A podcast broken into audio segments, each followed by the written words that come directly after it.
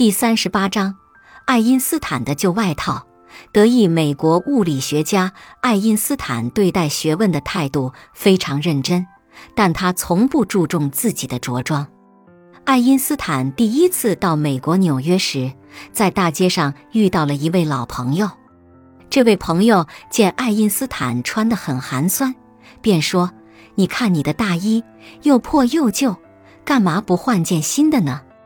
爱因斯坦笑了笑，自嘲地说道：“哈哈。”没关系，没关系，我的朋友，我刚到纽约，这儿没人认识我，穿的破烂点也无所谓呀。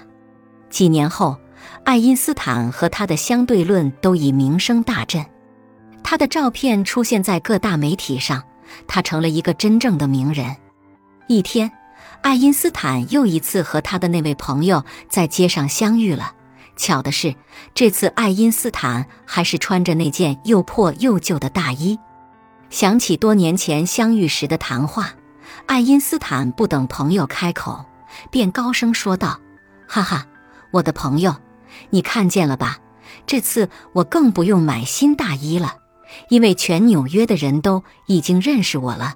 幽默一直被人们称为只有聪明人才能驾驭的艺术。”而自嘲又被称为幽默中的最高境界，由此可见，自嘲并非是一种自怨自艾、自我诋毁的说话方式，相反，这是属于智者的语言艺术。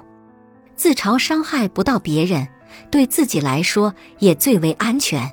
在尴尬的时候，可以用它来活跃气氛、铺设台阶、保留面子。